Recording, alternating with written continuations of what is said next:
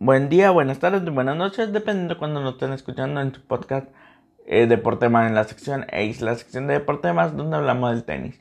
Mi nombre es Rodrigo Cantos Cervantes y aquí comenzamos.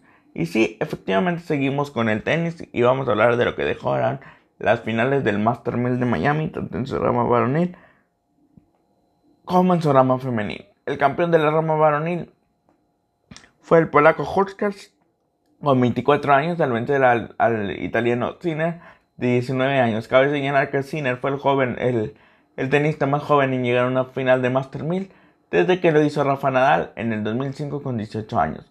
Hurkacz parecía ser el menos favorito en esta final, pero logró siempre controlar sus nervios y logró siempre ir adelante de lo que fue su rival Sinner. En el primer set ganó 7 a 6 con un tie break de 7 a 4 que le dio la confianza a Horskash para seguir. Posteriormente en el segundo set llegó una ventaja de 4 games contra 0, lo cual Sinner intentó hacer algo y de hecho se acercó 4-3, eh, pero al final Horskash logró la victoria con un 7 a 5, lo cual le dio la confianza completa a Horskash y logró coronarse en Miami por primera vez en su vida. Esto representa que jugadores de la nueva generación como Tim como el mismo Zverev, eh, Tsitsipas, eh, Medvedev y compañía, hay que echarle un ojito a lo que está haciendo Hurkacz, porque nadie se esperaba que pudiera hacer esto. Hurkacz era el 28 preclasificado, 26 preclasificado y 31 del ranking mundial. Con esto, obvio, está dentro de los primeros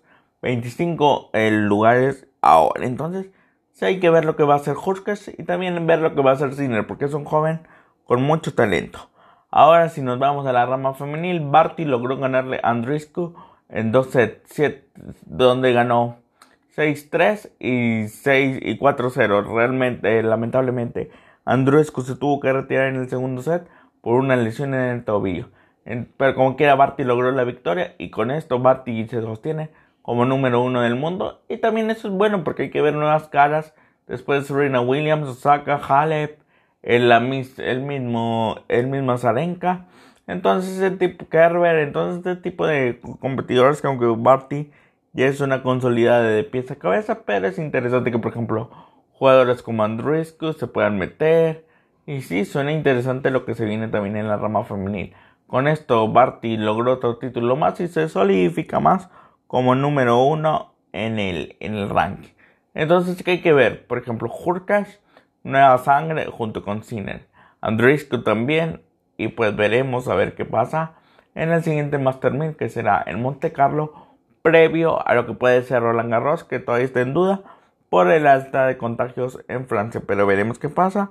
Y más por las restricciones que también el país galo ha puesto. Pero todavía faltan unos cuantos meses. Así que analizaremos qué pasa en un futuro. Muchas gracias por su atención. Sigan a Deportemos en su YouTube. Que Dios los bendiga. Buena semana.